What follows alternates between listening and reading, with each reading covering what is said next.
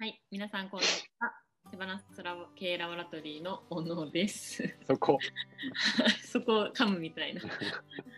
最近やっとやっとじゃないですね。ついにオフィスが何もなくなりましたね。うん。もうその日に坂東さんがすき焼きとチキン南蛮を爆食いしていたのがとても印象的でした。オフィスがなくなった穴をね埋めようとしてたのかなと思うと涙が りません。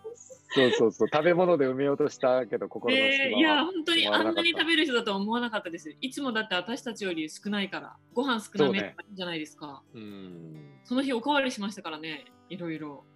できる子なんですよ。すき焼きとチキン南蛮の食べ放題定食という夢のようなメニューがあったよね。どっちもおかわりしてもね。うん。切なかった。ね、切なかったです。でも私はあの会社で使っていたルンバをもらえてすごく幸せが 上がりました。もう家族で早く動かしたい早く動かしたいって言ってもすぐ持って帰っても充電してちょっとみんな見てって言って本当になんか楽しかったです。ありがとうございました。ギャップ、ギャップが。喜んでる人も楽しんでる人と。というわけで今回もよろしくお願いします。よろしくお願いします。えー、手放す系ラボラトリーのバンドです。改めまして。今日はですね、この前、面白い研修を受けてきて、これは進化型組織にぴったりだと、うんこれぞと思ったんで、それを紹介したいんですけど、それはアクションラーニングっていう。なんか英語のやつじゃないですよね。え？スピードラーニングみたいな、まあ、全そく関係ないですよね。一緒？アクティブラーニングとかの方が有名よね。はい。アクティブラーニングでもなく、スピードラーニングでもなく、アクションラーニングうん。で、日本語で言うと質問会議っていう。言い方になっていて、会議の方法なんだよね。はい。えーなんですよ。でも、まあ、一般的にはそんなに有名じゃないと。え、この清宮さんが講師ですか？そう、セイミヤさんってこの人読むんだけど、清宮さん。そう、セイミヤさんがアクションラーニング協会の代表をされてて、この方が講師やってくれて、2日間のトレーニング講座みたいなのがあったんですけど、うん。それがね、行く前は僕もよくわかんなくて、まあ、よくわかんないから一回来てもらった方がいいですっていうふうに言われてたんだけど、清宮さんから？セイミヤさんから。で、もともとは進化型組織、ティールとか、まあ、僕らのディクソとか、まあ、そういったものと、このアクションラーニングが絶対相性がいいはずだっていうふうに教えてくれた人がいて、で、セイミヤさんを紹介していただいたんですよ。で、会った時にお話も聞いたんだけど、あのーあんまりイメージが わかんなくて、まあ、セイミヤさんもこれもう本当、なかなか伝わらないんですよね、とか言って、いうふうに言ってて、それで講座を受けに行ったっていうプロセスなんですけどね。うん何がそんなに坂東さんを。そうなのよ。そうなのよ。これが質問会議っていううん会議のやり方で、えー会議で誰かがえー今困ってる課題について、うんそれを共有するんだけど、その後、その課題についての会議をするんだけど、質問しか喋っちゃいけないっていう質問縛りの会議なのよ。え、その質問に対して答えたらダメなんですか？えー答えたらダメなの。え？すごい ですよ遠と。謎が深まるじゃないですか。あ延々と謎が含まんのよ。はい。えー例えば、小野さんが発案者で、えー YouTube の再生回数が伸びなくて困ってるんですといううん課題出したとすると。はい。そしたらそれに対して、あ、こうすればいいじゃんとか、いや、広告出そうよとか、そういうアドバイスとか意見は言っちゃいけない。うん。しぜ必ずし質問だけを繰り返して。で例えば今の登登録者数何人なんですか？とかですか？素晴らしいなんでしょ？うあ、それには答えていいのよ。あいいんですか？これに答えて、うんうん、そうそうそう。質問されたことにだ、だから他の周りの人たちは意見とかアドバイスは言っちゃいけなくて、質問だけしながら、その課題について深めていく。うんうんうん。で、そう、何人なんですか？とか、今、どれくらいの配信をしてるんですか？とか、これ誰に何を届けたいと思ってるんですか？とか、いうのやってたら、どうやって作ってるんですかとか、そうい そうそうそう。ねそうそうそうそうそう。でそういうふうなの質問をどんどん繰り出していくうちに、もうこの問題の本質に近づいていくんだよね。んどどんどん深掘りされていく、はい。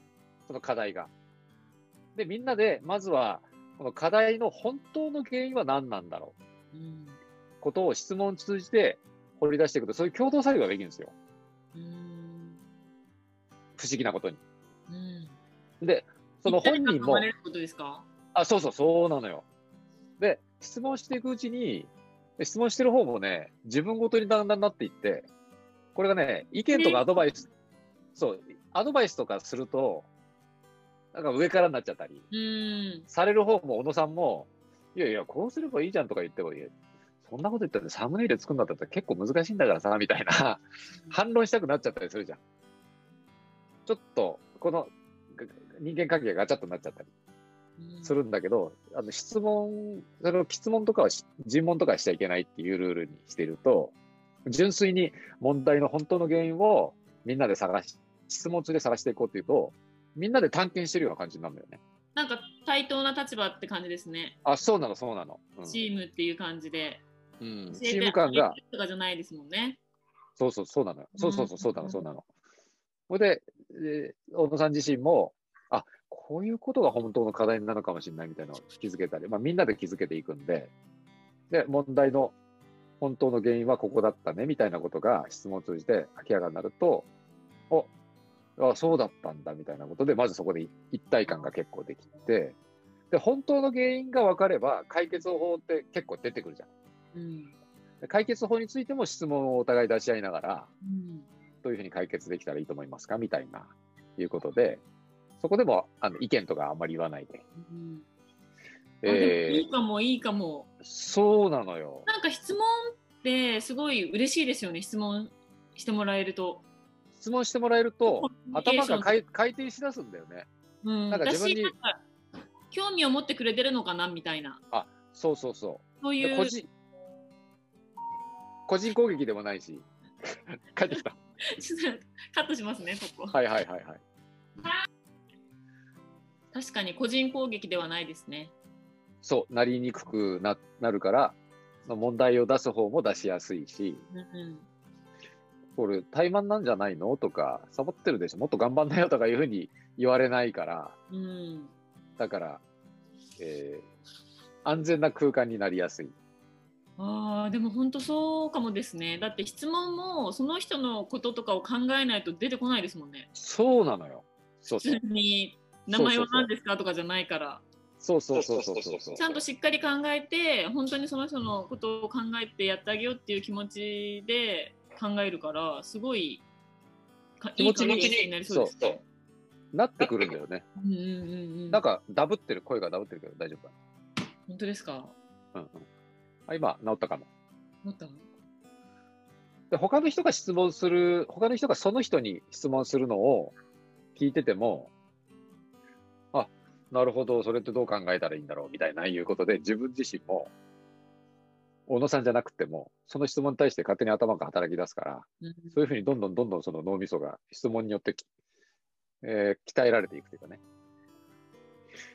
で、えー結局これは課題解決の会議のやり方なんだけど、これがなんで今の時代にいいかっていうことなんだけど、今ってすごく文化の時代とか僕らもよく言うけど、答えがわからない、未来が予測できない時代じゃないですか。はい。だから、あの、これさえやっとけばいいみたいの、わかんないじゃないですか。うん。YouTube 一つとっても何が、ど何やったらうまくいくのかって正解僕らわからないじゃないですか。うん。で、その、課題の原因も、いろんな複雑な原因とか理由が絡み合ってて、これだみたいな、いうの特定がしづらい。という時に、えー部長とか課長とかリーダーの人たちが、簡単にこの問題の解決がしづらいような状態になってて、うんそれは社員の人でもそうで。で、その時にチームの、えー脳みそを寄せ集め合って、みんなで問題解決、問題の原因を考えていこうとか、問題解決していこうっていう、チームでの問題解決力を高めるっていうことができる会議のやり方なんだよね。うん。それが、この進化型組織で、えチームとか個人で意思決定をどんどんしていこうっていうようなことができるような形じゃないですか。はい。でそういう時に、このやり方はすごく役立って、うん。リーダーとか上下関係がなくてできる会議のやり方なんだよね。でチーム力もた高められるし、それから、この社員の人たちの問題解決力も高めていくことができるんで、うんチームの一体感もしね。あ、そうそうそう、そうなのようん。なので、えーこれは、もうすごく使えるなと。で、これ、20年前から日本でそんな導入されてる。に前からあるんですか？あ、そうそうそうそう。じゃあその本も新しいんじゃないんですか？あ、この本は2008年に出てるそうです。2008年？うん。もうじゃあ12年前ってことですか？結構、セイミヤさんも長くされてて、だけど時代とちょっと合ってなかったの、多分。昔は。昔は。あじゃあやっとこれに私たちが追いついてきたって感じですか？あ、そうそうそうそう。うーん。まあ、昔はカチッとしてて、指示命令でうまくいってた時代は、あんまりこういうことをやらなくてもよくて、うん今の時代にこそ合ってる。そうですね。もっと幸福度を求める人が増えてきたってことですかね。あそうそう、だから一人一人答えが違ったりするじゃん。考えが。方も違うし、お客さんのニーズもより多様化してるし、そういうのに簡単に答えが出せない。女も意思を持つようになりましたからね。まあそういうこともね、うんあるしね。うんなので、今こそこのアクションラーニングっていうのが会社の中に導入されるといいなと。まあそのためには前提として会社が上下関係がバシッと決まりすぎてないとか、うん。ね、フラットな状態だっていう方がこれが入れやすいとうん。思うんですけど、そう社員の能力開発もできるし、えチームとして実際に問題解決っていうことをしていくことができるので、確かになんか質問とかしたいけどできなかった人たちも同じ対等あ、そうそう。